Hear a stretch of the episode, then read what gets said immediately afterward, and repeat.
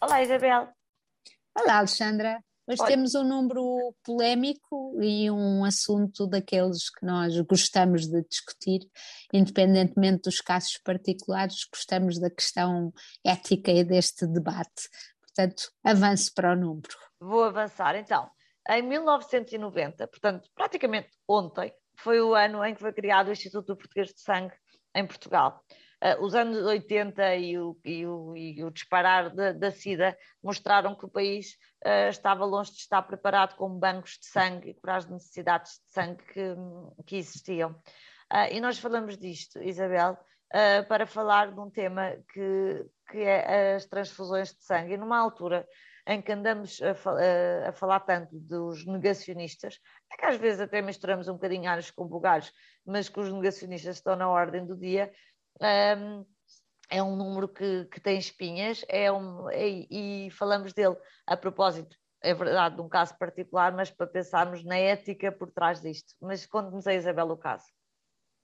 Não, uh, o caso tem estado nos jornais e foi um jovem de 16 anos e que uh, recusa, uh, faz parte, é testemunha de Jeová e, e tem estado a, a, mover, está no IPO a ser tratado e está ele próprio, por iniciativa própria, a mexer com o sistema judicial ou a recorrer ao sistema judicial para cautelar que não, não lhe seja feita em nenhuma fase do seu tratamento uma transfusão de sangue.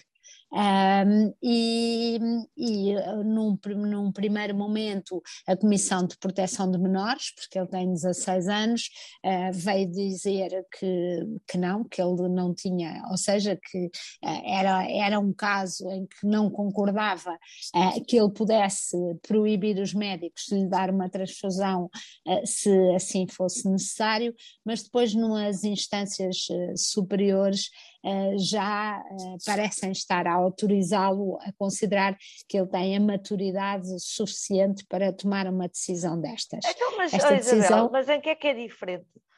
Isso que a Isabela acabou de nos contar e que tem estado nos jornais, em que é que é diferente verdadeiramente nós deixarmos que isto aconteça por questões religiosas ou quando alguém diz que quer morrer, nós não temos eutanásia?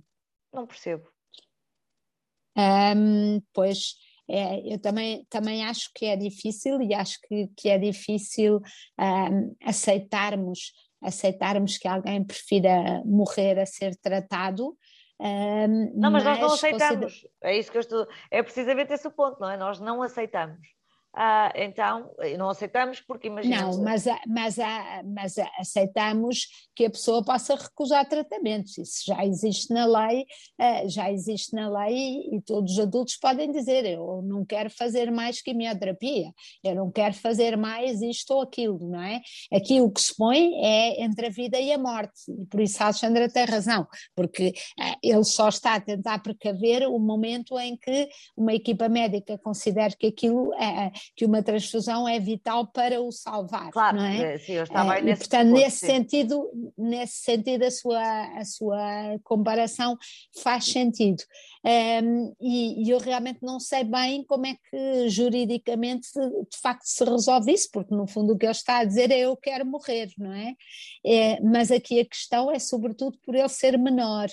Um, e, e, eu aqui também me pergunto, uh, eu às vezes quando nós uh, permitimos, por exemplo, que se possa mudar o sexo uh, no, no, no, cartão de cidadão, não é? E a pessoa possa, a partir dos 16 anos, que possa aparentemente em algumas circunstâncias casar sem autorização dos pais a partir dos 16 anos, ou seja, desceu-se de facto a barreira dos 18 para os 16, e, e agora eh, se calhar não dá muito jeito em algumas coisas, não é? é. Quando, é. Porque de facto, eh, se nós achamos que uma pessoa por, motivos religiosos, aos 16 tem de facto maturidade para saber que quer viver ou morrer. Eu, eu acho que se calhar não tem. Eu estou uh, completamente de acordo e tenho uh, sempre muitas reservas. Hoje já não temos tempo, mas havemos de voltar a este assunto tenho sempre muitas reservas quando o, os argumentos são do género que se aplicam a este caso particular, tem a ver com a religião, ou, uh, quando, quando, ou quando são uh, novas modas que têm uh, consequências vitalícias na, na, vida das crianças, um, mas deixamos isso para, para outra conversa.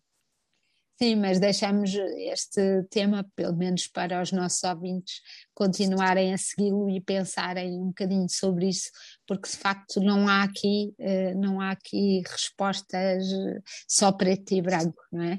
Ah. há, há, respostas, o cinzento assusta-nos, mas acho que temos que aprender a, a pensar nele